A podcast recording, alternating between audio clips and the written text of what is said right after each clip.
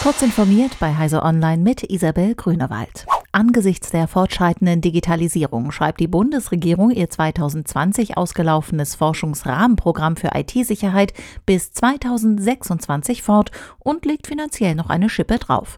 Die Fünfjahresförderung beträgt nun mindestens 350 Millionen Euro, während es beim Vorläufer noch 180 Millionen waren. Dazu kommen erweiterte Schwerpunkte. Die Initiative soll nun etwa auch helfen, eine stabile digitale Demokratie und Gesellschaft zu gewährleisten. Neu ist aus außerdem der Fokus darauf, Deutschland in Innovation und Transfer zukunftssicher an die Weltspitze zu bringen. In den kommenden Monaten will Huawei zahlreiche Android-Smartphones und Tablets per Update auf Harmony OS umstellen. Harmony OS ist Huaweis eigenes Betriebssystem, das für Smartphones und Tablets, aber auch für Fernseher, Smartwatches und Smart Home Geräte gedacht ist. Zuerst stellt Huawei seine Flaggschiffgeräte in China auf Harmony OS um.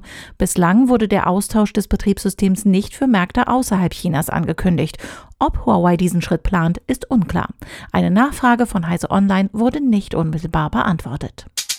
Die USA führen einen Strafzoll von 25 Prozent auf bestimmte Importe aus Österreich, Großbritannien, Indien, Italien, Spanien und der Türkei ein. Diese Länder haben Digitalsteuern auf Umsätze bestimmter ausländischer Konzerne, insbesondere US-Konzerne, eingeführt. Diese Digitalsteuern sind so gestaltet, dass inländische Unternehmen verschont werden, daher wirken sie wie ein Zoll. Vorerst gilt ein Aufschub für 180 Tage. Das soll die laufenden Verhandlungen über eine Änderung internationaler Steuerstrukturen unterstützen.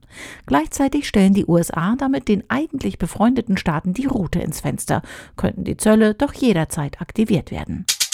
Nach über 30 Jahren kehrt die NASA zur Venus zurück. Die US-Weltraumbehörde hat zwei neue Missionen zum sonnennahen Nachbarplaneten angekündigt. Während die Mission Da Vinci Plus die äußerst dichte Atmosphäre untersuchen wird, gilt die Mission Veritas der Erfassung der Venus-Oberfläche. Beide Missionen sollen die unterschiedliche Entwicklung von Erde und Venus klären helfen. Die NASA plant den Start der beiden Missionen zwischen 2028 und 2030. Diese und weitere aktuelle Nachrichten finden Sie ausführlich auf heise.de. Werbung. Kennst du die BDBOS?